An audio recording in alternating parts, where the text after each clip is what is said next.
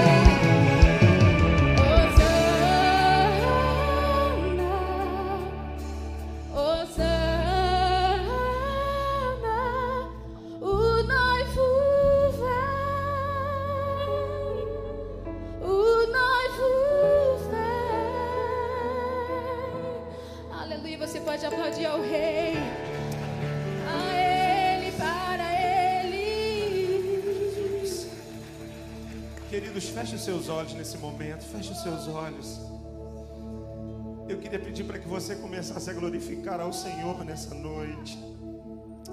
Glorifique ao Senhor nessa noite, Ele é digno da nossa adoração, Ele é digno do nosso louvor. Levante as suas mãos, olha para Ele, faça uma declaração de amor para Ele. Só você sabe como foi a tua semana. Olha para Ele e fala: Senhor, obrigado, porque eu cheguei aqui para te cultuar. Mas o Senhor sabe o que eu passei, o Senhor sabe a dor, a ferida. De repente você está apegado a alguma coisa que ainda está te prendendo. Mas o Paulo falou uma coisa linda, esquecendo-me das coisas que para trás ficam, eu sigo para o alvo, e o meu alvo é Cristo Jesus. Se você não tem um motivo para se alegrar nessa noite, lembre da salvação. Lembre que ele foi lá na cruz, ele derramou o sangue dele.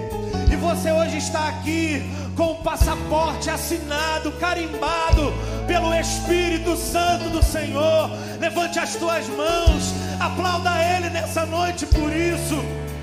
Oh,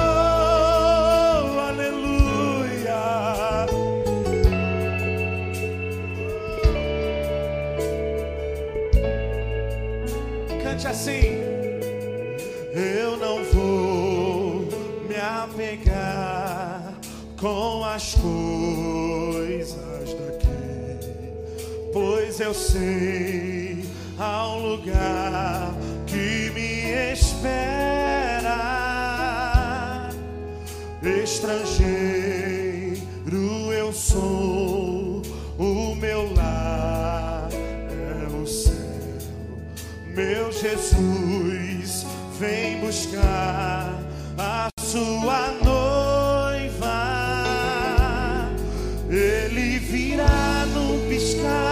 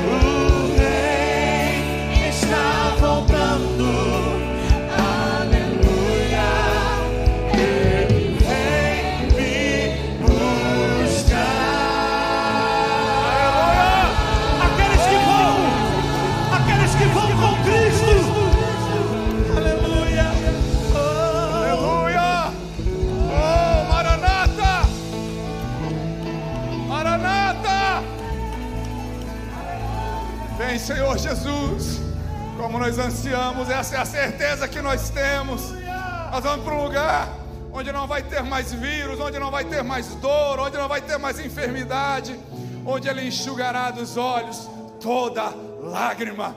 Oh, nós ansiamos, eu anseio por esse céu. Oh, eu anseio por esse dia, Senhor. Nós estamos com saudade do céu, Pai. Oh, Deus.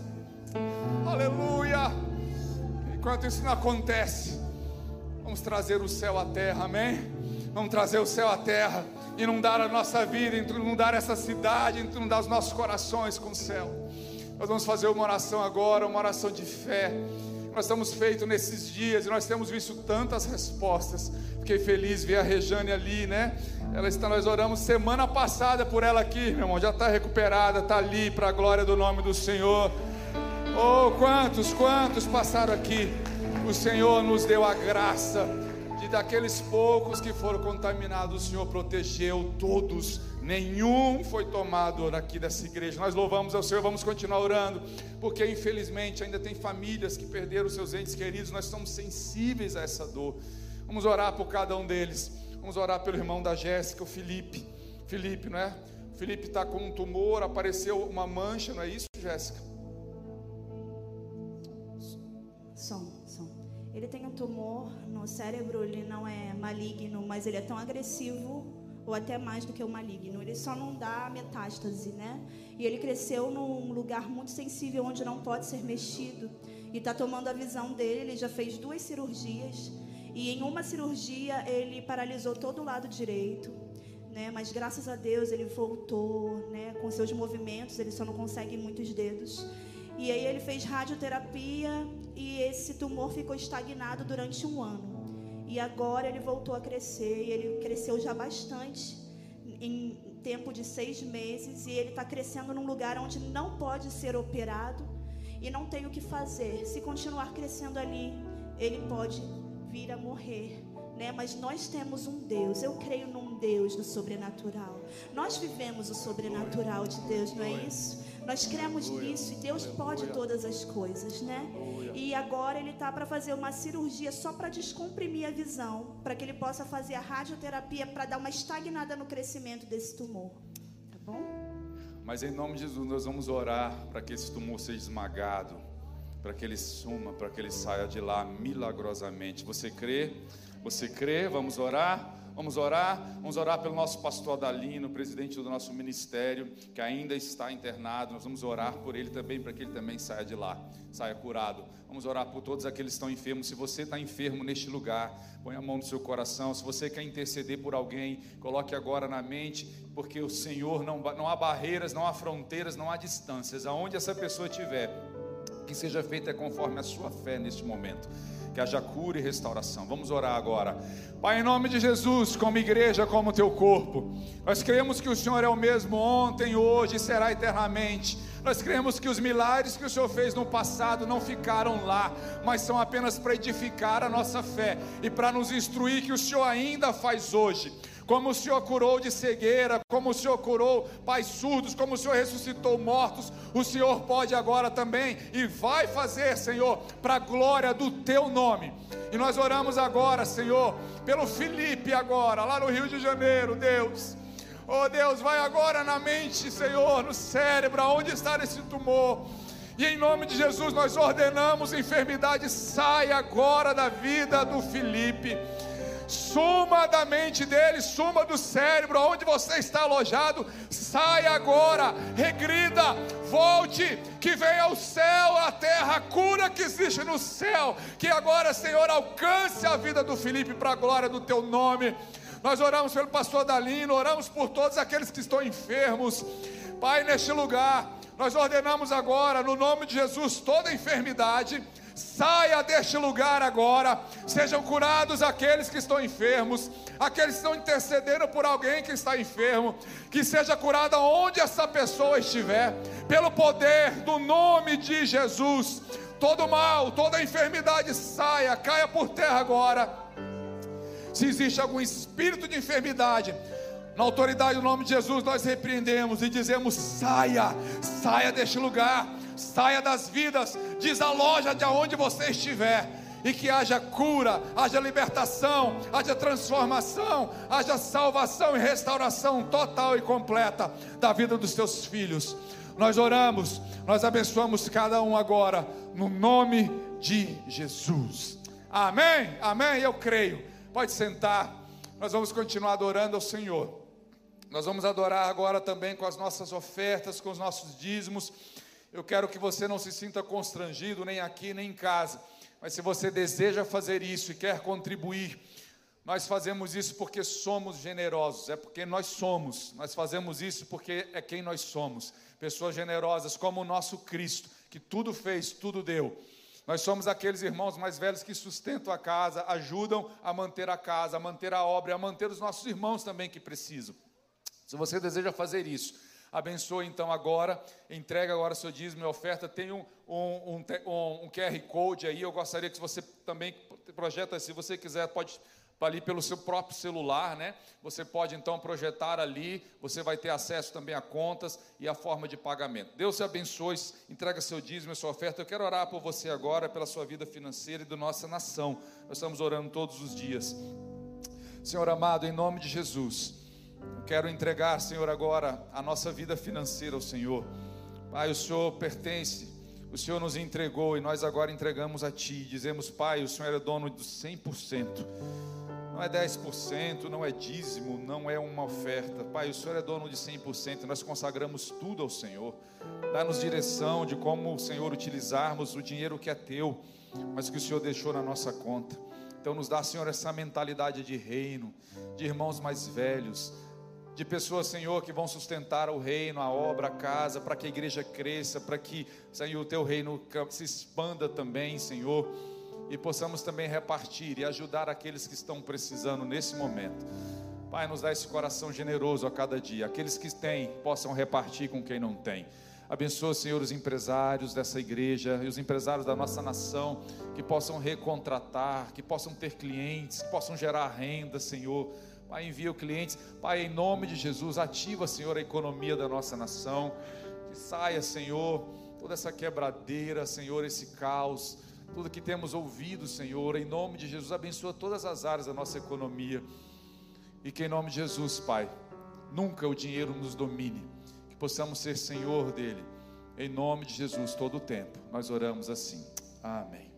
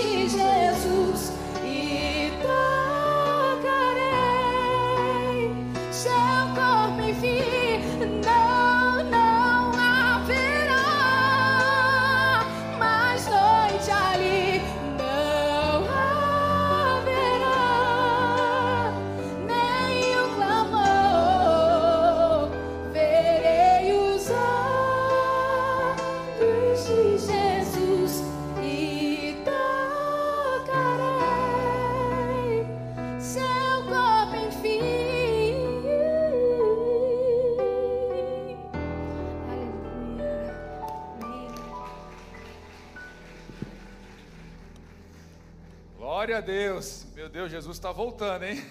Hoje, hoje a mensagem foi esse. O rei está voltando, amém? Você pode aplaudir o rei? Ele está voltando, ele está voltando. Vamos louvar esse rei. Glória a Deus. Glória a Deus. Nós queremos dar um, alguns avisos rápidos, né? Primeiro da Rede Mulheres. A pastora Sara vai dar um aviso. Graça e paz, queridos. Quantas mulheres nós temos aqui hoje? Dá um sinal aí para nós. Muitas mulheres. Queridas, nós vamos fazer a nossa edição da Rede de Mulheres no dia 26 de setembro, às 16 horas, e nós teremos a nós teremos o culto presencial, um encontro presencial e também transmitiremos.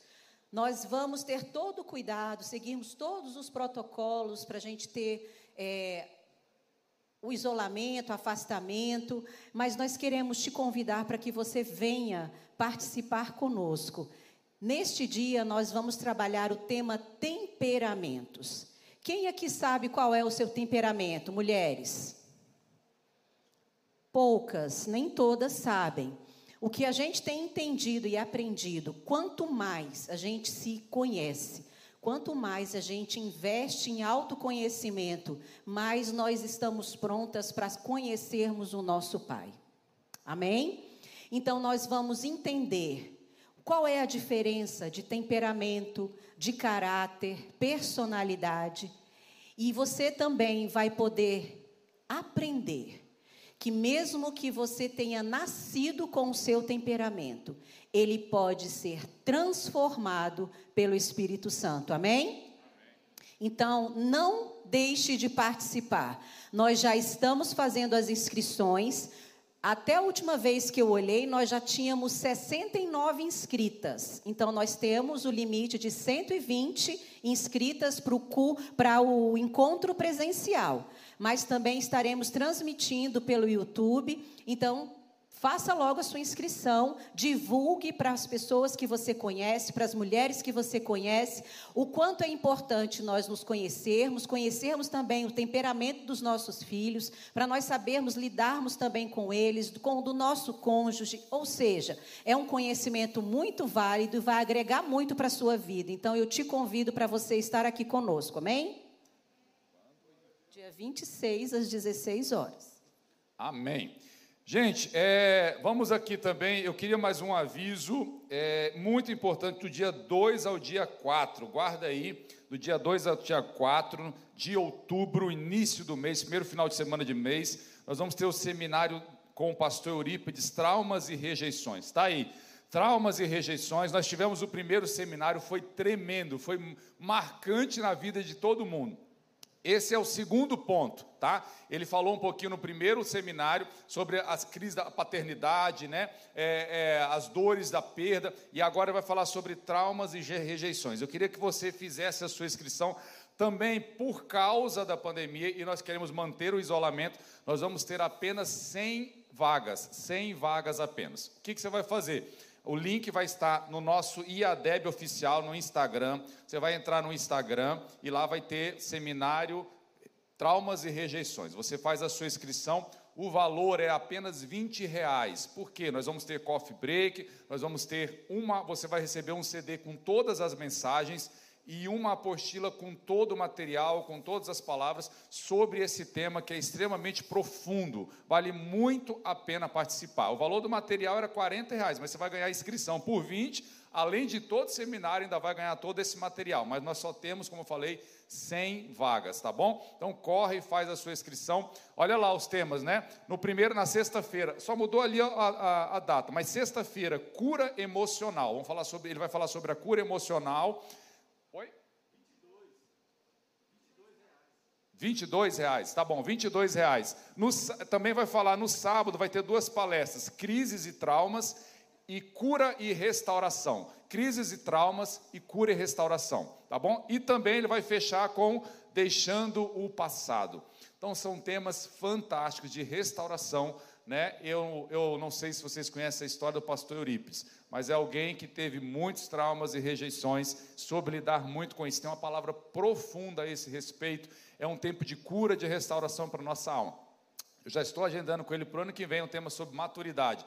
Mas esse seminário é imperdível. marca o seu aí se você puder. Teve 100 vagas, nós teremos que fechar. Então vai ser só para os 100 primeiros que inscreverem. Corre e faz a sua inscrição. Amém? Pastor Leonardo McCormick, uma salva de palmas. Vamos receber com muito carinho o nosso querido pastor. Os pré-adolescentes podem descer, viu? Já tem salinha, não sei se ainda tem algum aí. Estenda sua mão para cá, vamos orar.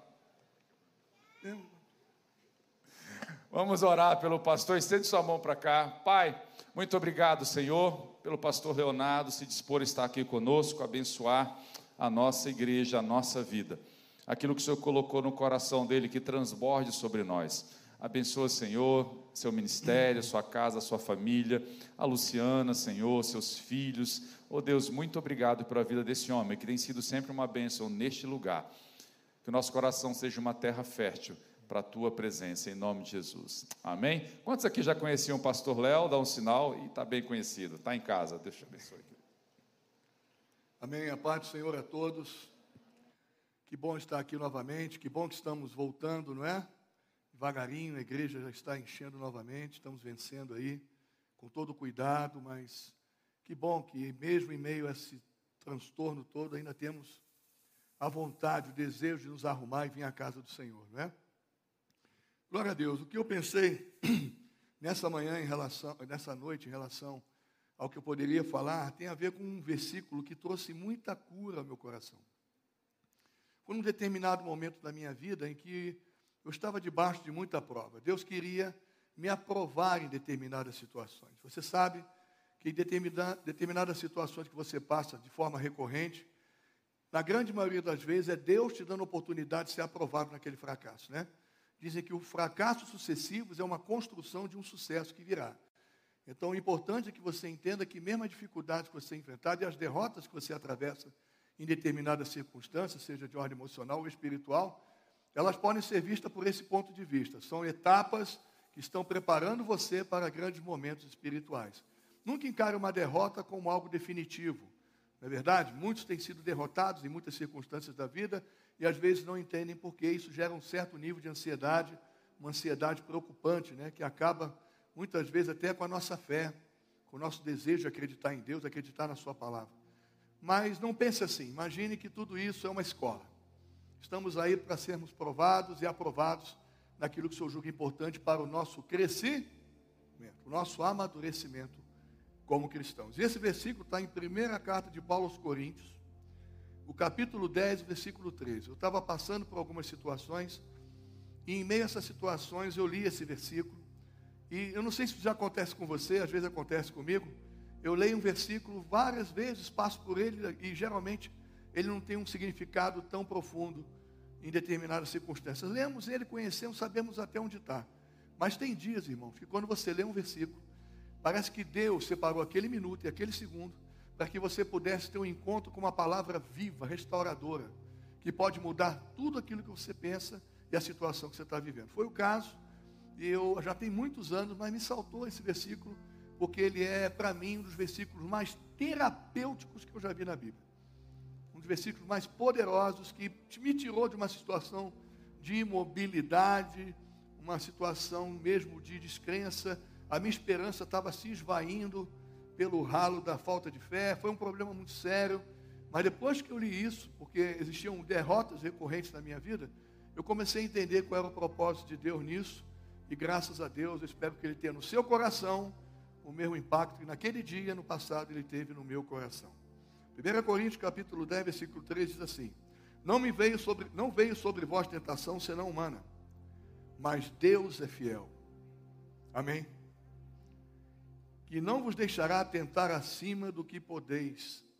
Antes, com a tentação, dará também o livramento, dará também o escape, para que possais o que? Suportar. Amém? Vamos orar mais uma vez, curva sua cabeça. Nosso Deus, nosso Pai, no nome de Jesus, que nessa noite nos colocamos diante de Ti, clamando, Deus, que a Tua palavra fale muito mais aos corações do que tudo que eu venho dizer aqui, que a Tua palavra pode, possa trazer realmente Deus, o seu propósito sobrenatural na vida do meu irmão, da minha irmã. Que essa mensagem ela seja não por mim, Deus, que sou falho, humano, mas porque a tua palavra ela possa entrar no coração do meu amigo que é um chefe de família que está angustiado, de uma esposa que não consegue dormir, de um adolescente que não se ama. Ô oh Deus, a tua palavra eu sei que tem o poder de mudar qualquer coisa, qualquer circunstância. Que ela venha como uma espada, se for o caso, que ela venha como um martelo, se for o caso, mas que ela venha, que ela venha no coração da tua igreja, em o nome de Jesus assim oramos, e você pode dizer amém. Irmãos, esse versículo aqui, ele foi como se fosse um recado, um recado para todos os meus medos. É como se eu abrisse a Bíblia para ler e Deus dissesse assim: Eu tenho um recado para os seus medos, eu tenho um recado para as suas angústias, eu tenho um recado para esse sentimento, esse gosto de derrota na sua boca, eu tenho um recado para eles, que é exatamente esse aqui.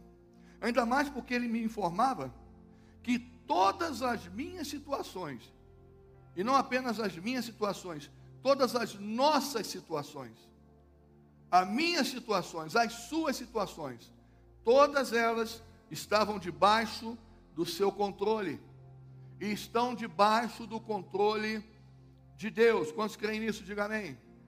É importante que você já comece imaginando que tudo que você tem passado, Deus sabe. Deus é conhecedor. Há um propósito nisso. E os pensamentos do Senhor não são como nossos pensamentos. Muitas vezes nós somos pessimistas, não é verdade? Né? O otimista, o pessimista, ele reclama do vento. O otimista, ele ajusta as velas para aproveitar o vento e a viagem. Não reclama do vento impetuoso. Ele acha que o vento impetuoso é o que possa levá-lo mais longe. Não é verdade? Acho que foi o Fábio que me mandou uma passagem que dizia isso. Que o pessimista, ele vê um problema em toda oportunidade. Mas o otimista não, ele vê uma oportunidade em cada problema que ele atravessa. Quem é você? Será que já foram tantos momentos angustiantes, tantos momentos de dores, que isso deixou você meio pessimista em relação a resultados? Será que isso trouxe um impacto na sua fé e na sua esperança em relação a Deus, que acabou te esvaziando um pouco né, em acreditar que Deus pode, de fato, mudar qualquer situação? Talvez isso seja um problema de miopia espiritual, sabia? Porque quando você para para olhar a sua vida, sabe que você vai descobrir? Que você teve muito mais vitórias do que derrotas. Você teve muito mais momentos em que Deus te abençoou do que qualquer maldição que possa ter vindo sobre a tua vida. Quando você para friamente para analisar, mesmo em meio a uma dificuldade, e começa a ver como é que foi a sua vida, você vai descobrir, você vai descobrir, se você for muito criterioso e observar cada detalhe, desde de manhã até a noite, de que Deus esteve cuidando de você em todos os momentos e de que tudo que ele permitiu que você passasse estava sob o controle dele, porque ele não vos tentará tentar acima do que você pode suportar. Meu Deus, quando eu olhei para isso, quer dizer que mesmo em meio à prova, Deus me dá a condição de suportá-la. Deus me dá a condição de suportá-la. Deus me dá a condição de eu poder reagir, resistir. Basta que eu acredite nisso e me posicione nessa certeza. A pior coisa é quando você tem derrotas recorrentes ali, né? E isso acaba deixando aquela área da sua vida como um grande problema. Ah, pastor, eu gosto de ir à igreja, eu louvo ao Senhor, eu creio em Deus, eu curto a palavra do Senhor, mas nessa área, quando eu vou para esse espaço, quando eu vou para a questão do orgulho, quando eu vou para a questão da imoralidade, quando eu vou para a questão, seja lá o que for, eu tenho muita dificuldade de vencer isso ainda. Isso tem sido para mim como se fosse um, uma doença, um câncer nos meus ossos. Sabe quando você é, é, tem uma afta? Quando já tiveram uma afta aqui?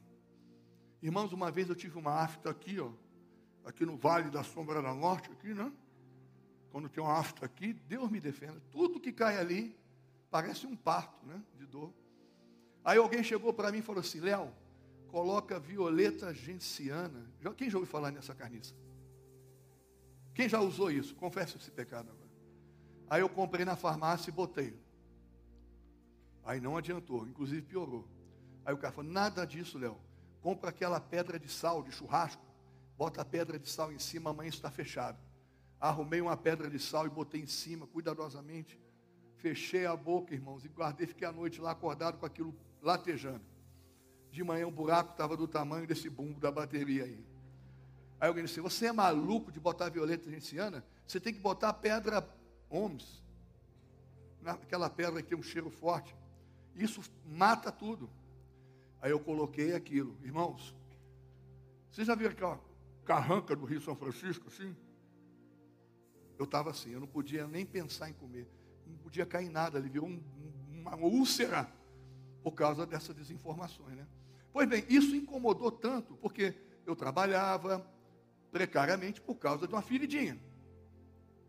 Eu não era totalmente feliz, o meu dia não era totalmente pleno, eu não estava feliz, eu não estava satisfeito, eu nem beijava minha mulher direito, por quê? Por causa de uma feridinha desse tamanho. Isso transformava meu dia num caos, apesar de eu continuar produzindo, vivendo, eventualmente me alegrava, mas estava ela lá, para me lembrar de que ela tem um poder sobre a minha vida, de dizer: olha, eu vou fazer isso doer, e vou tirar a tua alegria. Aí disseram, quando eu já estava na UTI, né? O soro aqui dentro da brincadeira. Aí chegaram e disseram assim: compra, vou fazer uma propaganda aqui, mas Oncilon. Quem já usou Oncilon? Já saí. Aí eu peguei, eu estava tão desesperado, irmãos, eu estava assim já no carro, que eu parei na farmácia, o cara me deu, eu sapequei aquilo na mão, que parece um miolo de pão, já viu? E olha, passei aqui dentro. Isso era nove da manhã. Quando deu 11 horas da manhã, eu não estava sentindo mais nada. E de lá para cá, eu sempre tenho lá guardado umas 200 caixas de Oncilon Orobase. Mas o que eu estou dizendo é que vamos cuidar das feridas, vamos. Aquela ferida que o marido gerou, vamos, vamos passar um sangue de Jesus nisso aí, vamos. Uma ferida que um líder religioso gerou, Vamos jogar o sangue de Jesus, a nossa oncilon celestial. Essa ferida que o colega de trabalho provocou, que o pai gerou há tantos anos, que ainda está aí. Vamos jogar em nome de Jesus, é possível. Porque independentemente da dor que você sofre, você pode, pela palavra de Deus, suportar o Senhor, Ele faz com que você suporte e vença. E quando você sair daqui nessa noite sem isso, você vai poder dizer assim, ok, graças a Deus isso passou. Agora eu estou preparado para ministrar na vida de outras pessoas. Não com aquilo que eu ouvi falar, mas com a autoridade a quem ele sofreu e foi salvo pelo poder de Deus. Quantos querem ser assim no Evangelho? Louvado seja Deus. Em algumas situações eu sou tentado a ceder ao medo, à preocupação excessiva e até mesmo não acreditar no poder e no amor de Deus sobre mim. Essas, essas coisas da ansiedade, sentimento, ansiedade ruim, nocivo, ele nos transforma em pessoas estranhas. Eles têm a capacidade de ir empurrando a gente por um abismo emocional e de insegurança impressionante, sofrendo por antecipação tantas coisas. E é importante porque a Bíblia volta e meia diz: olha, cuidado com a ansiedade, não andeis ansiosos. Deixa cada dia, não se preocupa com o dia de hoje, não. Eu, você está vendo os passarinhos? Os passarinhos, eles não morrem. Porque eu cuido, eu dou alimento. O lírio do campo, olha só, ainda mais vocês. Vocês precisam acreditar nisso. Saber do meu amor, do meu cuidado por vocês, porque com essa fé e com essa esperança renovada, você será aprovado e passará por toda a situação que um dia quis te ferir e te magoar, mas você deu um show de autoridade, de fé, de esperança. E graças a Deus que isso seja uma constante na vida da igreja, na nossa vida. Mesmo porque nós vivemos, segundo a OMS, o Brasil é o país mais ansioso do mundo. Aí me perguntaram, Léo, mas o Japão parece que o índice de suicídio ele é maior. Eu falei assim, é, mas o, o, o, lá a depressão, parece que a depressão, eles conseguem migrar para um estado de depressão muito mais intenso, eles se matam mesmo. Isso não é divulgado. Mas dizem que o Brasil, eu não sei se eu acredito na OMS mais, né? mas o que está escrito aqui é que o Brasil foi diagnosticado como o país mais ansioso do mundo. Agora deixa eu dizer uma coisa para você. Quando nós estamos doentes, nós vamos ao médico. Não é verdade? Se amanheceu ruim, amanheceu doente, aí o que, a sua mãe faz? Meu filho, vai ao médico, pega o cartãozinho lá, vai ao médico. Vê o que, é isso. Você já está três dias assim, vai lá ver. Eu, quando ficava doente, eu pegava, com muita resistência, eu, eu não gostava de ir ao médico. Não gostava porque eu dizia, doutor, é uma dor aqui. Ele pedia radiografia até do pé. Aí eu olhava tal, pá. Aí ele falava, olha, quando você está doente, você deve ir ao médico. Mas quando você vai ao médico, pelo menos quando eu ia, eu levava ao médico, ao doutor, uma grande expectativa de que eu sairia de lá resolvido. Não é verdade? Você não vai ao médico assim, ah, eu vou ao médico, mas eu sei que ele não vai ajudar com isso aqui. Nem vá. Mas todas as vezes que eu vou, eu levo uma grande carga de esperança do que o que ele vai propor, do que ele vai medicar, do que ele vai dizer. Existe uma grande chance, pela sua experiência, né, pelo seu conhecimento, que eu não tenho, ele tem, de que há uma grande esperança de que eu sairei dessa situação curado, sairei melhor. É impressionante como isso é uma verdade. Mas parece que quando se trata de recorrer à Bíblia como solução, a disposição da maioria das pessoas, às vezes, não apresenta a mesma intensidade. Eu prefiro acreditar muito mais no que o médico diz, do que naquilo que a Bíblia nos revela como cura, como solução, como uma proposta. Não é verdade?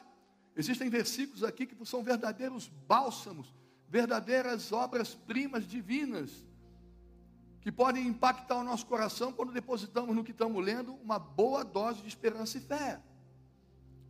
É impressionante como nós acreditamos muito mais num remédio. Eu não estou dizendo que o médico ele está errado, não. Os médicos são ministros de Deus também para nós. A ciência é ministra de Deus para nós. Ela, Deus colocou a ciência para que ela pudesse nos abençoar.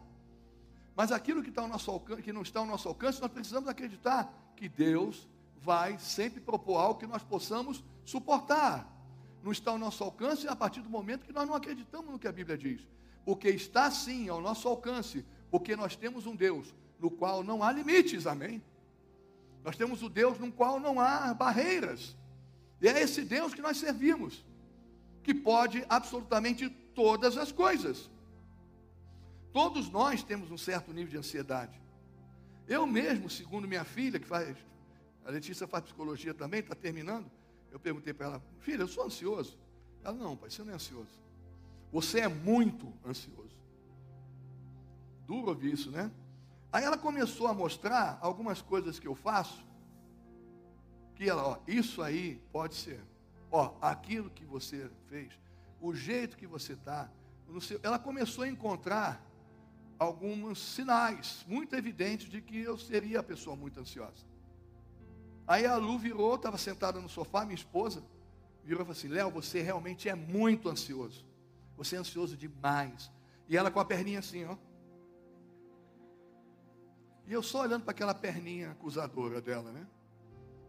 Você é muito ansioso. Você tem que procurar ajuda. Faz terapia.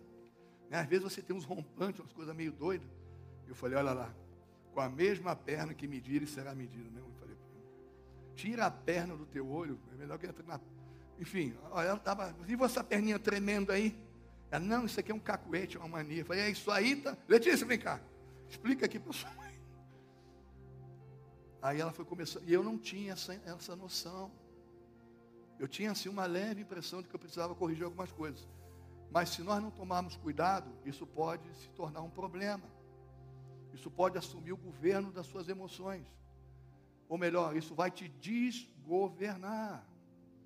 Por isso é importante estarmos lidando, nos conhecendo, como Sara disse, o nosso temperamento, no que isso pode nos ajudar, a nossa personalidade, tudo isso e esses recursos são bênção de Deus para que possamos nos conhecer e aprender a atacar da maneira certa aquilo que pode nos levar a uma situação de definhar na fé, definhar como pessoa, nos seus sonhos.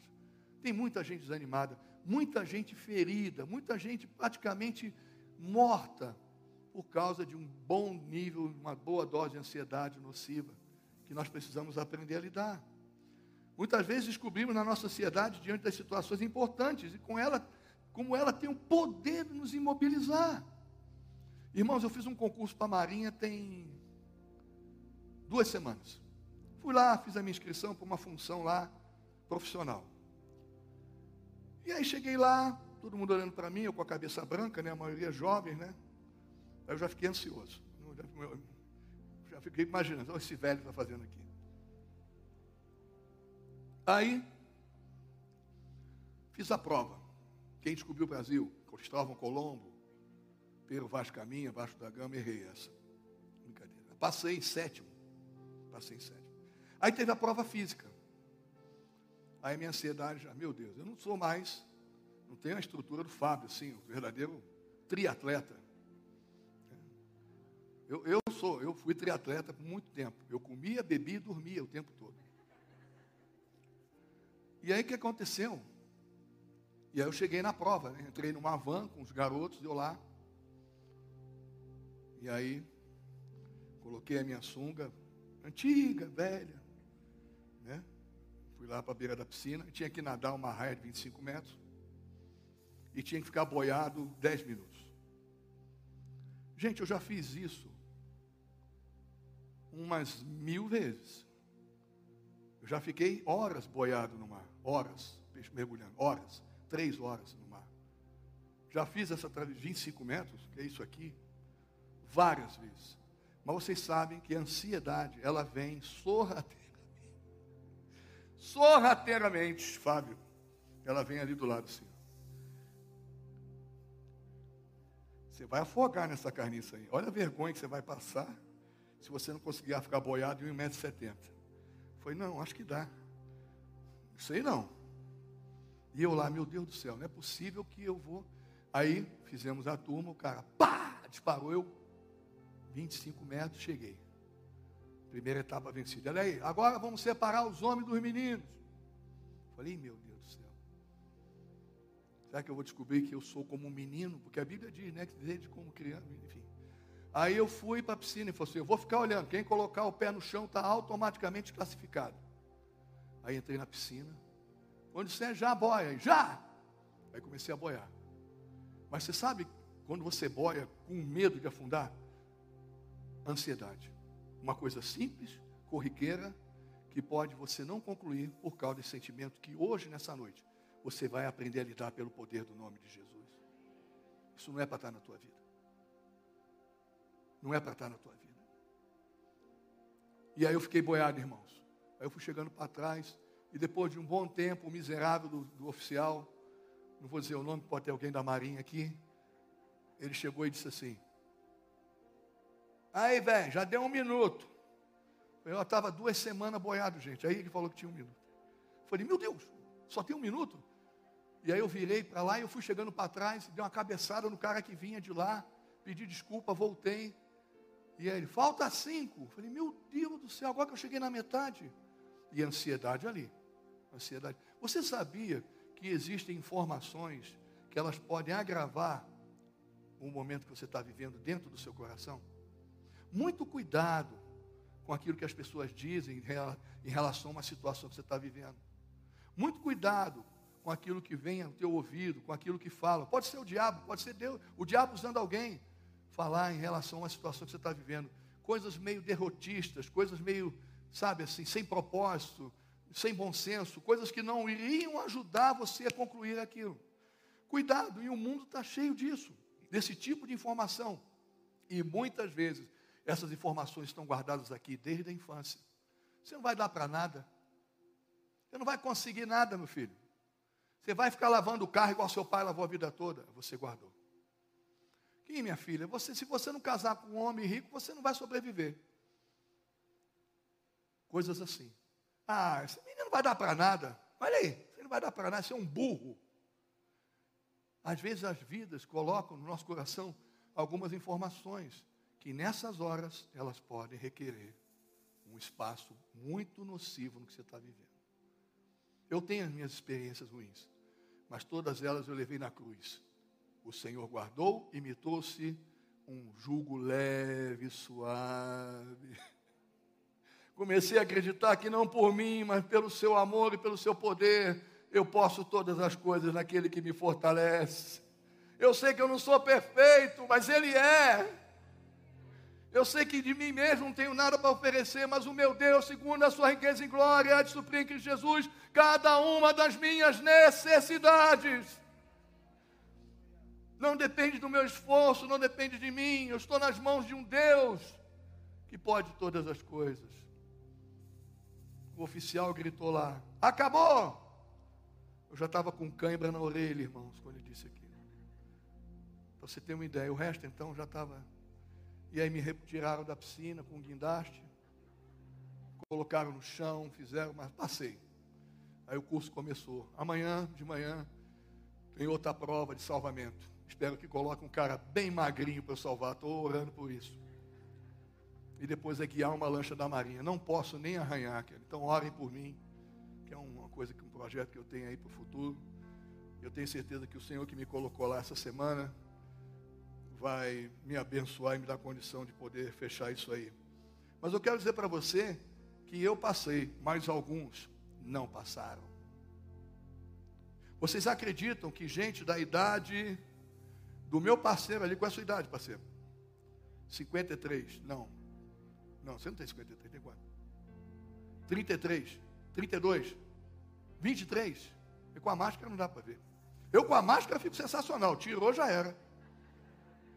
Estou querendo usar para sempre. Ah, eu não preciso usar mais, não, preciso, não sei, segunda onda. Né? Gente da idade dele, Fábio, não conseguiu. Pessoal desclassificado. Falei, o que, é que aconteceu? Ansiedade. Sentimento de derrota. A história de vida, uma vida sofrida. Isso tudo pesou. Uma vida em que a maioria das vezes você aprendeu a não acreditar em você mesmo nos desafios. Você que não aguenta mais não passar em concurso.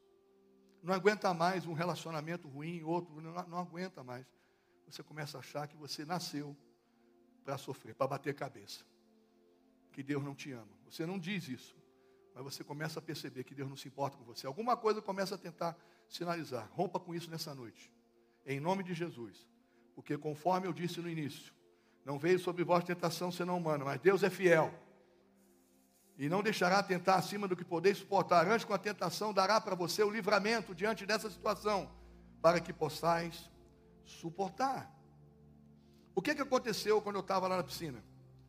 Eu falei, gente, se eu ficar concentrado, Sara, em boiar, vai ser torturante.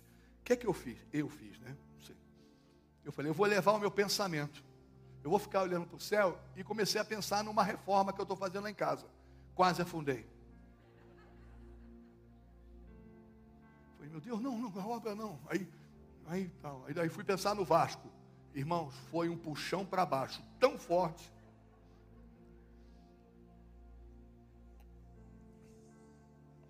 Eu falei, vou pensar no Flamengo.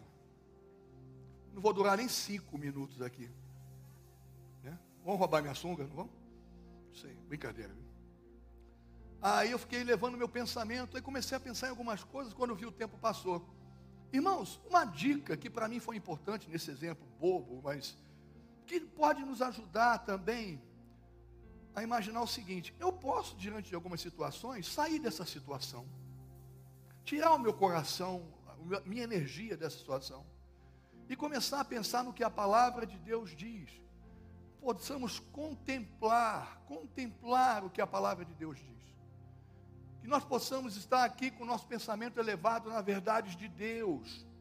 É um exercício interessante, não é fácil, mas é uma grande saída, porque quando você viu, a sua fé aumentou e a situação já não tem tanta importância como tinha antes. Você sobreviveu e aprendeu uma grande lição em meio a esse processo. Nós podemos fazer isso com a palavra de Deus. Uma coisa é eu dizer aqui, não andeis ansiosos, irmãos, amém? Não andeis ansiosos, vamos orar? Não. E a outra é você virar para mim e dizer, oh, beleza, não andeis ansiosos. Como não? Como é que eu preciso acreditar? Como é que eu vou ter força para acreditar nessa situação que eu estou vivendo? Você não sabe, pastor. É claro que ninguém está aqui simplesmente sugerindo uma coisa que é impossível. Mas a Bíblia não apenas nos sugere não andar ansiosos, mas também ela propõe um caminho interessante para que possamos sair disso. Não é verdade? Então nós temos que estar muito atentos ao que a palavra de Deus nos diz, para que possamos aprender a não andar ansiosos. Beleza, pastor, como é que eu acredito nisso? Como posso acreditar de verdade nisso? Como precisamos acreditar no que a Bíblia diz? Se não conseguimos, podemos supor que o nosso problema seja fé. Se nós não acreditamos nisso, talvez o nosso maior problema em relação ao que atravessamos, e não sabemos lidar com esse processo de ansiedade doentio, é simplesmente falta de fé. Precisamos rever a nossa fé. Precisamos voltar a acreditar na palavra do Senhor. Mas a primeira coisa nesse processo é responder a seguinte pergunta: Pastor, eu sou ansioso? Será que eu sou ansioso? Quando já se fizeram essa pergunta? Eu sou ansioso? Muitos, né? Todos nós temos um certo nível de ansiedade que deve estar debaixo do nosso controle. Talvez o meu grau de ansiedade esteja está descontrolando, está interferindo no meio dia a dia. Eu lembro, sabe, irmão, de Jesus naquele jardim. Gente, o que ele passou foi tão sério, eu nunca vi. Alguém já viu alguém suar sangue? Eu nunca vi. Aquilo tem um nome que a ciência dá. É uma situação de um estresse intenso. Ele, diante da iminência da sua morte e daquilo que era a sua missão, o Senhor passou por um grande estresse que acabou, né, sendo ali revelado através da experiência física. Ele suou sangue. Agora, o que Jesus fez debaixo dessa experiência tão estressante? Ele falou: Cara, eu não aguento isso não. Eu vou simplesmente desistir. Eu não aguento, eu não tenho estrutura para isso. Isso está me arrebentando. O que isso vem me provar é que eu não tenho condição como homem de cumprir uma missão como essa. Foi o que ele fez? Não. Apesar daquela situação toda, Jesus ajoelhado, num estresse físico, não sei como é que ele não morreu antes, porque isso pode levar até a morte. Jesus ajoelha e Jesus ora. Ele ora ao Pai. Em meio a situações de angústia e estresse, em nome de Jesus, entendo o que eu vou dizer, olha para mim. Ore. Não desista de orar. Muitas coisas, às vezes, a resposta de muitas coisas é do preço de uma oração. Pague para ver. Amém? Pague para ver. Jesus orou, levantou daquele jardim com uma missão: ir àquela cruz por mim e por você.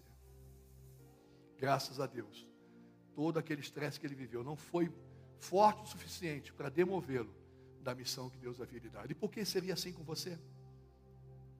E por que seria assim? Você também tem uma missão. Você também tem um propósito. Você tem gente para ganhar. Você tem que se ganhar. Você tem que voltar a se amar. Primeiro você tem que se curar. Você tem que pegar aquelas informações que podem te transformar, que vêm da infância e querem te destruir, dar um bico nisso em nome de Jesus. Você precisa romper numa nova disposição. Precisa se envolver nesses projetos aqui, são sensacionais. São ferramentas de Deus. Deus está preocupado com o nível de ansiedade do seu povo. Por isso ele vai começar a agir. Para que nós possamos receber a cura. Não a cura de um remédio que te controla, pode até ser assim no início, mas uma cura definitiva, promovida pela paz do Senhor e pela alegria que só aquele que conhece Cristo tem. Quantos conhecem a Cristo de coração? Então seja alegre, irmão. Dá um sorriso para o irmão do teu lado, mas não tira a máscara, dá só aquele sorriso. Ele vai saber que você está rindo pelos olhos. Os olhos falam muito, né? Né, Fábio? Pai Jesus naquele jardim, ele orou. Meu Deus, eu não fico imaginando o que ele passou para começar a suar sangue levantou a cabeça e foi. Quando você vai lá procurar o que é ansiedade, assim, de uma maneira bem simples, não tão técnica e profunda, mas basicamente é uma preocupação muito intensa, excessiva, persistente e medo de situações cotidianas. Podem ocorrer frequência cardíaca elevada, respiração rápida, sudorese, sensação de cansado. Parece que cada um tem uma resposta física a essas questões. Mas basicamente é se preocupar, preocupar com coisas que nem aconteceram, ou que estão na iminência de acontecer é duvidar até mesmo do poder de Deus em mudar aquilo antes mesmo que aconteça, e dar certeza que muitas vezes Deus não muda a sua situação, irmãos. Ele quer que quem mude diante da situação seja você. Se eu não posso mudar a situação, o que, que eu faço? Eu mudo. Eu mudo. Eu vou ter um outro olhar, vou ter uma outra leitura, eu vou ter uma outra postura de fé diante daquela situação. Ela não quer sair, ela não quer mudar. Me jogaram nessa caverna com leões. O Senhor permitiu que fosse jogado, porque Ele poderia colocar a sua mão ali. Mas Deus não, Ele preferiu que em meio à situação Ele promovesse o milagre. Deu um milagre para você também, em meio à situação. Às vezes o milagre não é Deus te tirar dessa situação. Às vezes o milagre é você ser abençoado em meio a uma situação como essa. Esse é o jeito de Deus. Poderia orar lá de longe. Lázaro morreu? Tá, não, Lázaro está doente. Então, Lázaro recebe a cura. Não, o jeito de Deus não é assim. Lázaro teve que morrer, onde não havia mais recurso, onde não havia mais solução humana, para dizer: tira a pedra. Tira a pedra. Lázaro, vem para fora. E ressuscitou aquele que estava morto. Eu quero orar para que você ressuscite a fé em Deus em meio a essa situação que você possa voltar a acreditar de coração, com autoridade. O que são causas comuns? Ansiedade pode ser normal, e é um indicador de doença subjacente somente quando os sentimentos se tornam excessivos, obsessivos, e interferem na vida cotidiana. Então, pastor, como saber se eu sou ansioso? Ansiedade é definida como uma excessiva agitação do sistema nervoso central. É uma sensação desprazerosa, semelhante muitas vezes ao medo. É um medo.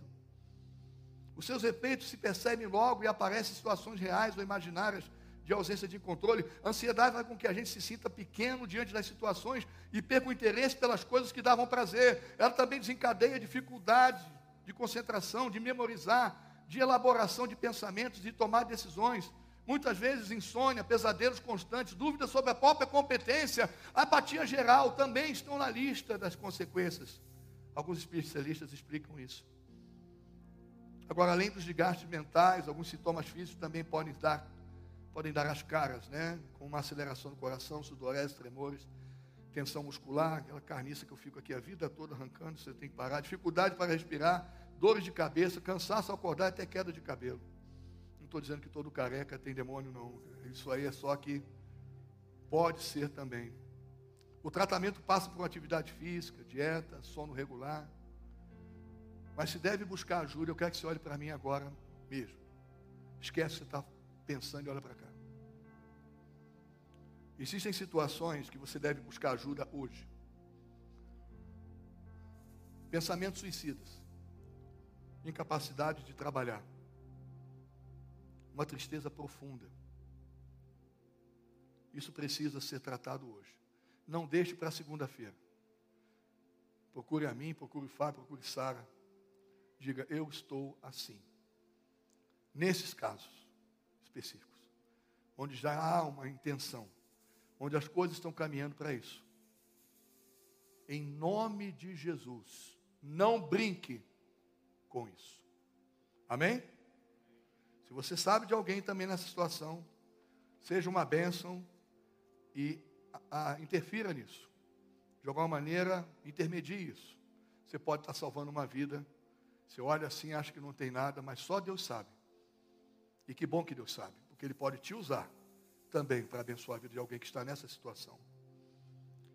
Então, assim, eu fui num especialista, tentei pesquisar uns especialistas, para ver no que pode pelo menos começar a mudar essa situação. Eu tenho adotado isso de certa forma e tem me ajudado muito. Né? A primeira coisa que eu encontrei é crie uma rotina. Uma rotina. Ah, pastor, eu já tenho uma rotina. Sim, mas se, se você não tem, às vezes pode ser um sinal de uma bagunça, de um desgoverno. Mas uma rotina bem estabelecida. Se você vai correr, ah, eu vou marcar 5 da manhã com as minhas amigas do GV. Eu não sei que crente é esse que 5 horas da manhã sai para correr. Né? Mas tem.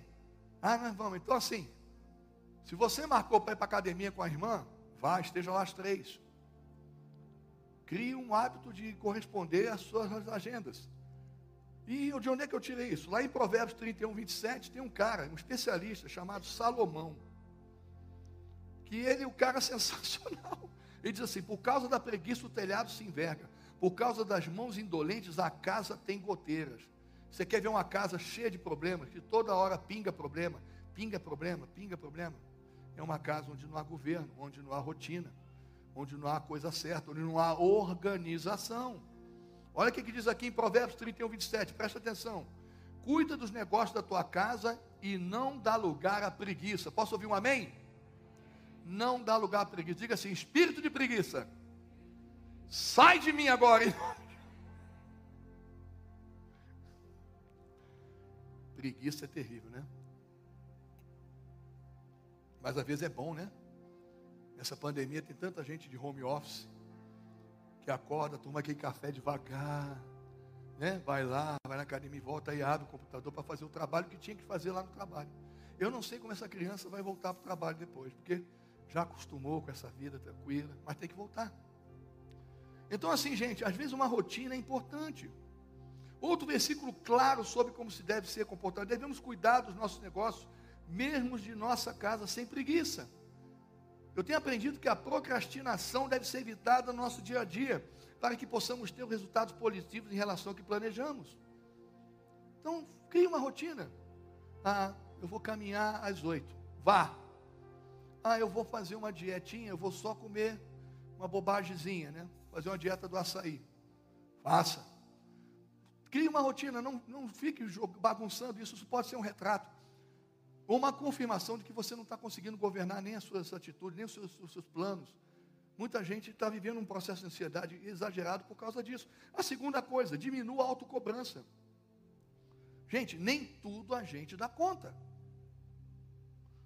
Tem coisas que você tem a expertise, o dom, o talento de executar com galhardia, com excelência. Outras coisas você não vai fazer. Não é a sua caminhada, não é a sua levada, não é o seu dom, não é a sua. Todos nós vamos descobrir nesses o que nós gostamos de fazer, é, o que é uma peculiaridade, aquilo que nós temos um pouco mais de afinidade, aquilo que nós é, é, nos, nos fala mais em relação ao que somos, alguns tipos de atitude, a maneira como encaramos algumas respostas. Esse estudo da personalidade, do temperamento é sensacional para você se conhecer. Então, assim, diminua a autocobrança. É preciso abrir mão de algumas coisas nesse momento. Aceite que casa não vai estar completamente organizada sempre, nem um trabalho completamente entregue, nem você vai estar totalmente bem. Tem dias que nós vamos produzir mais, outro dia vamos produzir menos, mas está tudo bem. É importante também exercitar a positividade, valorize as coisas boas do seu dia a dia, aproveite para agradecer. É nessa que os perfeccionistas sofrem muito. Não se amoldem, o que, que a Bíblia diz? Não se amoldem ao padrão deste mundo, mas transforme-se pela renovação da sua mente, para que sejam capazes de experimentar a boa, perfeita agradável vontade de Deus, que nem sempre é a nossa. Você pode não saber qual é a vontade de Deus para você hoje, mas você pelo menos sabe o que ela é. Ela é boa, perfeita e agradável. Então já está bom demais. O problema é que muitas vezes as pessoas insistem na sua vontade, sem saber da qualidade que existe na vontade de Deus para você. Ah, mas eu quero fazer isso, eu quero exercer isso. E às vezes não dá certo, se frustra, é um caos, você, enfim.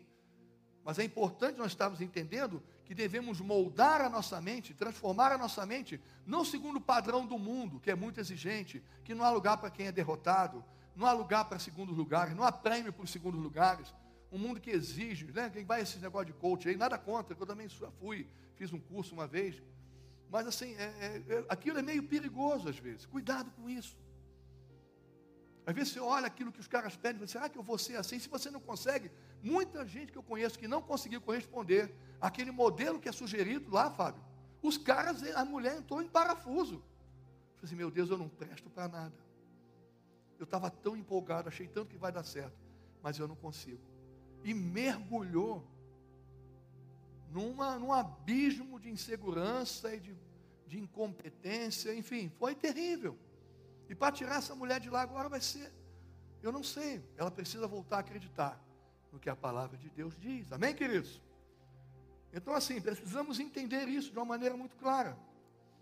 Eu lembro de Moisés, lembra de Moisés? Quando Deus chegou e falou assim: Moisés, eu preciso que você faça essa missão. Ele disse: Mas eu? Pô, eu, tenho, eu sou gago, eu tenho problema na fala, eu, eu tenho uma série de defeitos. Gente, me diz uma coisa: Deus sabia dos defeitos antes de chamá-lo, ou foi uma surpresa para Deus quando ele falou? O que vocês acham? Deus já sabia? Eu, particularmente, acho que Deus, antes de chamá-lo, já conhecia ele. Já sabia de todas as suas dificuldades, sejam de ordem física ou mesmo emocional, como todos nós aqui temos. Mas Deus o eliminou dessa missão? Não. Sabe por quê? Porque Deus curou Moisés na missão. Gente, ser curado na missão é bom demais ser curado em meio à missão. Você tem suas dificuldades, você tem os seus defeitos. Deus mesmo assim te chamou, porque o Senhor não deixará você ser provado além do que você pode suportar. Ele tem um livramento para você, ele tem uma capacitação para você. alguns deu, alguns deu línguas, é outro capacidade. Há uma capacidade sobrenatural que Deus quer instalar na sua vida, em nome de Jesus, creia nisso. E em meio ao desafio, ele conheceu um Deus que o curou. Daqui a pouco aquilo não representava nenhum tipo de dificuldade. Não coloque as suas dificuldades, os seus pretensos defeitos, como justificativa para no seu crente que você deseja ser. Em nome de Jesus, deseje e seja o crente que você quer e sempre sonhou ser. E em meio a esse processo, Deus vai tratar os seus defeitos. Deus vai tratar. Eu aprendi isso, irmãos. Eu tenho defeito, um milhão deles, mas eu tinha oito milhões. Sete foram ficando pelo caminho. Até eu morrer, eu preciso tratar um milhão. O que a gente precisa é não desistir. Há uma missão. Não é verdade? Moisés colocou os defeitos diante de Deus. Tomem sobre vós o meu jugo e aprendam de mim, diz o Senhor, pois sou manso e humilde de coração, e vocês encontrarão descanso para as vossas almas. A última coisa, irmãos, cuide do seu templo. Quantos são templo do Espírito Santo? Amém. Gente, o Senhor não decidiu colocar o seu espírito em prédios de cimento e tijolo. Aprove ao Deus colocar o seu espírito nos corações dos homens, a fazer habitação no coração do homem e da mulher. Você hoje é o templo do Espírito Santo. O Espírito Santo, mesmo tendo dono de todas as coisas, ele decidiu habitar em você. E isso é por si só maravilhoso. Então, se eu tenho essa responsabilidade, eu preciso cuidar desse templo. Uma vez eu cheguei para um menino que estava se tatuando. Por que, que você faz isso, cara? Você é templo do Espírito Santo? Falou assim, o Senhor, eu sou templo do Espírito Santo, mas eu sou o decorador do templo. Eu que faço a decoração. Para justificar a tatuagem que ele estava fazendo. Então a gente precisa entender o seguinte: precisamos cuidar. Amado, oro para que vocês tenham boa saúde e tudo corra bem. Diz a palavra do Senhor em terceira carta de João, capítulo 1, versículo 2. Assim como vai bem a sua alma. Eu vou repetir. Amado, oro para que você tenha boa saúde e tudo corra bem, assim como vai bem a sua alma. Então, primeira coisa é cuidar da alma, da mente, ok? Tratar isso de uma maneira para que o corpo possa sentir isso. Então, se alimente bem, ore, participe das vigílias, participe das coisas que alimentam a sua alma. Mas, obviamente, que fazer exercício, se cuidar também faz parte disso. E é importante nós somos tabernáculo de Deus hoje. E não cuidar da casa de Deus, irmãos, é pecado. O Espírito Santo decidiu habitar em você. Por fim, nós precisamos entender isso. Olha o que diz a palavra de Deus aqui. Enfim, para que você possa abençoar outras pessoas, você precisa ser abençoado com uma experiência de cura na alma. Então eu queria que você fizesse uma oração. Uma oração, porque o que, que diz aqui? Bendito seja Deus, o Pai do nosso Senhor Jesus Cristo, o Pai das misericórdias, Deus de toda consolação, que nos conforta em todas as nossas tribulações, que nos conforta em todas as nossas tribulações, para que pela consolação que nós mesmos somos consolados, pela consolação que nós mesmos somos consolados, possamos consolar o que estão debaixo de qualquer angústia. No mínimo, essa é a sua missão: ser curado para curar. Porque conhecer a palavra é uma coisa, conhecimento é outra viver e ser curado lhe dá autoridade no mundo espiritual para lidar com isso. Então, dê uma chance do Espírito Santo e usar mais tempo sobre a terra. Não seja sábio aos seus próprios olhos.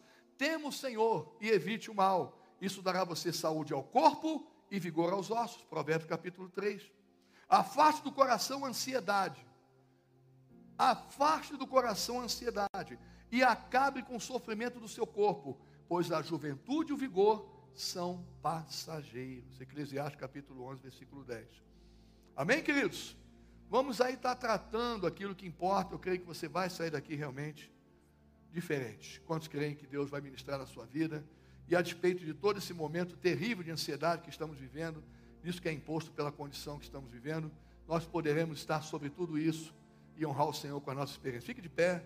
Eu quero que você faça uma oração comigo antes de nós passarmos a palavra para o pastor Fábio.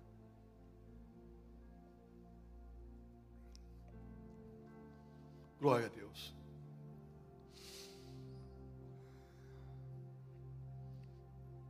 Coloque a mão sobre o seu coração. Feche seus olhos.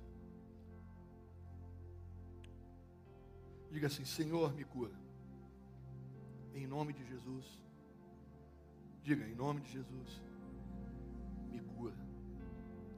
Remove de mim toda ansiedade.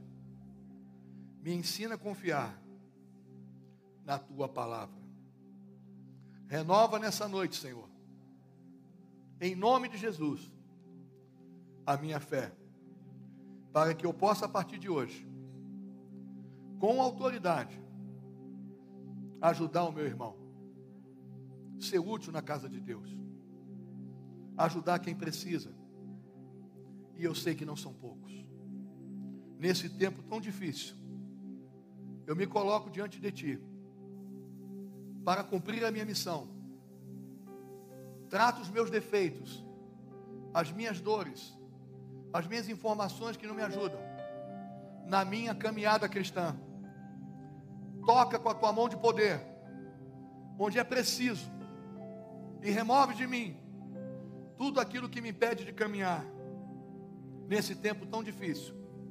Eis-me aqui, Senhor, que toda ansiedade na minha vida seja agora substituída sobrenaturalmente pela paz que excede todo entendimento, pela alegria do teu espírito e pela esperança que só aqueles que conhecem a Jesus sabem o que é.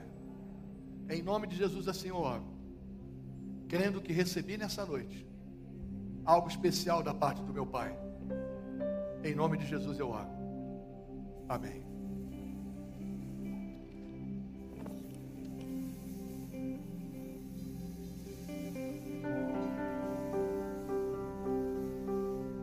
ainda com os olhos fechados. Senhor sempre nos diz em Sua palavra e nos garante: não andeis ansiosos por coisa alguma, mas em tudo com orações e súplicas e ações de graça, apresentem os vossos pedidos a Deus, e a paz de Deus, que excede todo entendimento, guardará a vossa mente e o vosso coração em Cristo Jesus. Apresentem o vosso pedido a Deus. Sabe, às vezes a gente entende, a gente pode pensar que a gente tem que vir para a igreja. Eu ouvi algumas pessoas falar isso: deixa seus problemas lá fora, deixa suas coisas lá fora. Jesus nunca pediu isso. Pelo contrário, traz tudo para cá. Traz tudo para cá. Melhor lugar para você trazer aqui é para você, não agora, não literalmente, mas você tirar todas as máscaras do super crente, do tá tudo bem, a paz do Senhor, e não. Aqui é o lugar de você trazer tudo. Vem como você está e receba aquilo que só Ele pode dar, para que você saia daqui como você nunca foi. Essa é a realidade. Então eu quero que você agora tire as suas máscaras, não essa aí, a máscara espiritual, e comece a apresentar a Deus os seus pedidos. O que está te deixando ansioso? é o seu emprego, é a falta do emprego, é a sua questão financeira. O que está te deixando ansioso? É algum relacionamento seu? É o medo do futuro, talvez da doença? O que está te deixando ansioso agora? É o seu filho? Você está com medo dele se perder? O que está te deixando ansioso agora, ansiosa? É o seu casamento? é a falta de um casamento, é o medo de ficar só. O que está te deixando ansioso?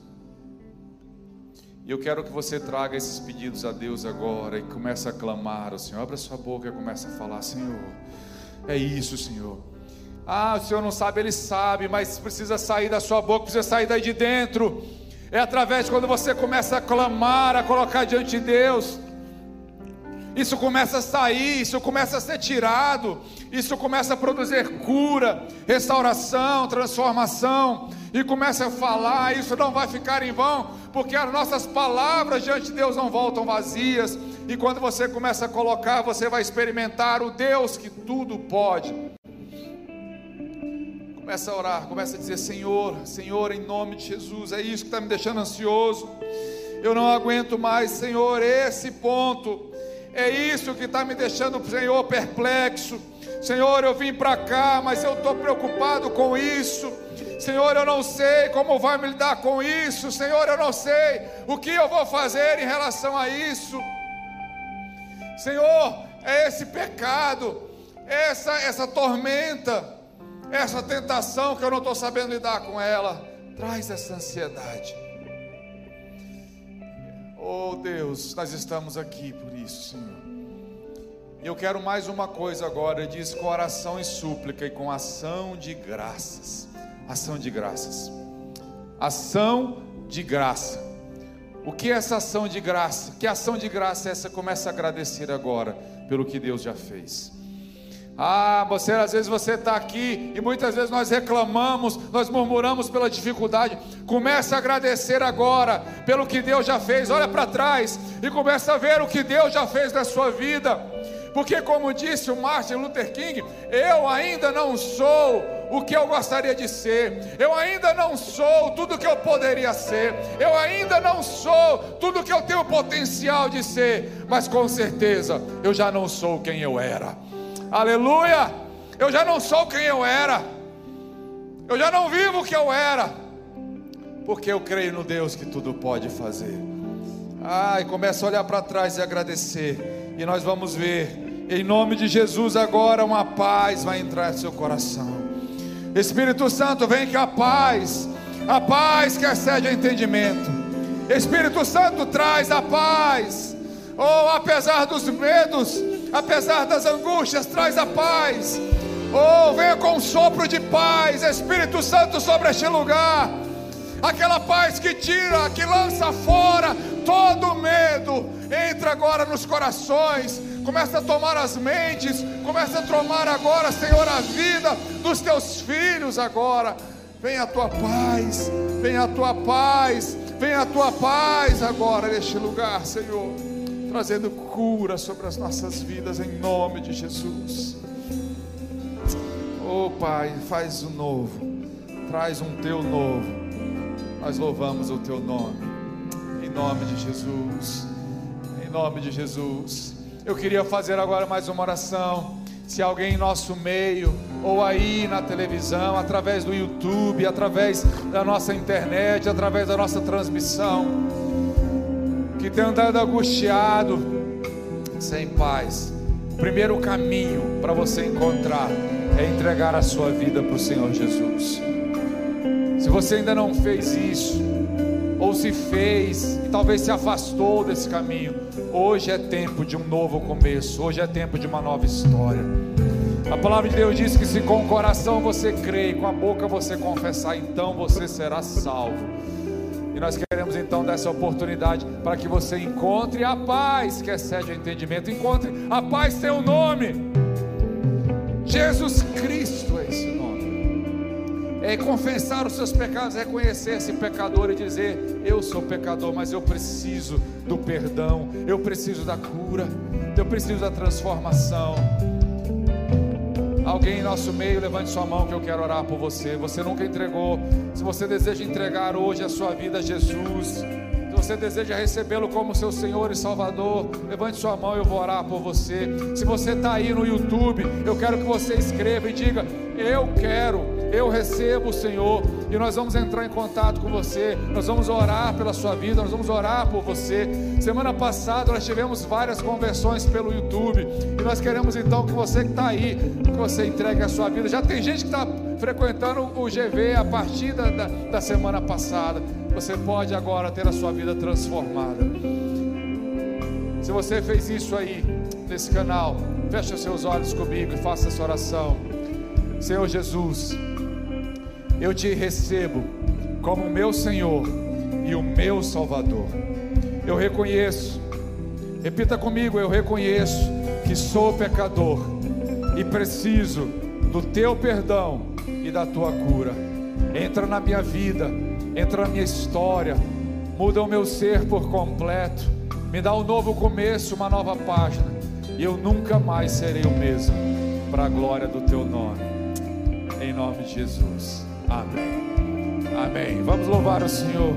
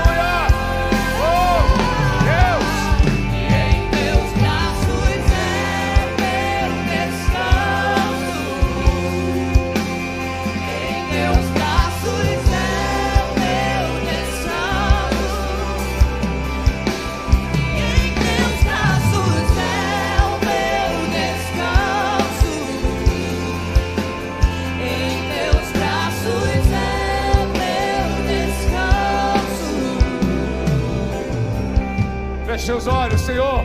Nós te louvamos por esta noite, pela tua palavra. Te louvamos por esse tempo de louvor, pela tua graça, pela tua presença em todo o ambiente aqui. Eu quero abençoar os meus irmãos, que possamos ir para casa agora, vencedores, olhando para o alto, crendo na tua palavra, crendo no que o Senhor disse a nosso respeito. Oh, em nome de Jesus, que a tua palavra agora lance fora todo o nosso medo, a nossa ansiedade, os nossos temores. Oh Deus, que os teus filhos levantem, reajam, caminhem, Senhor, em ti.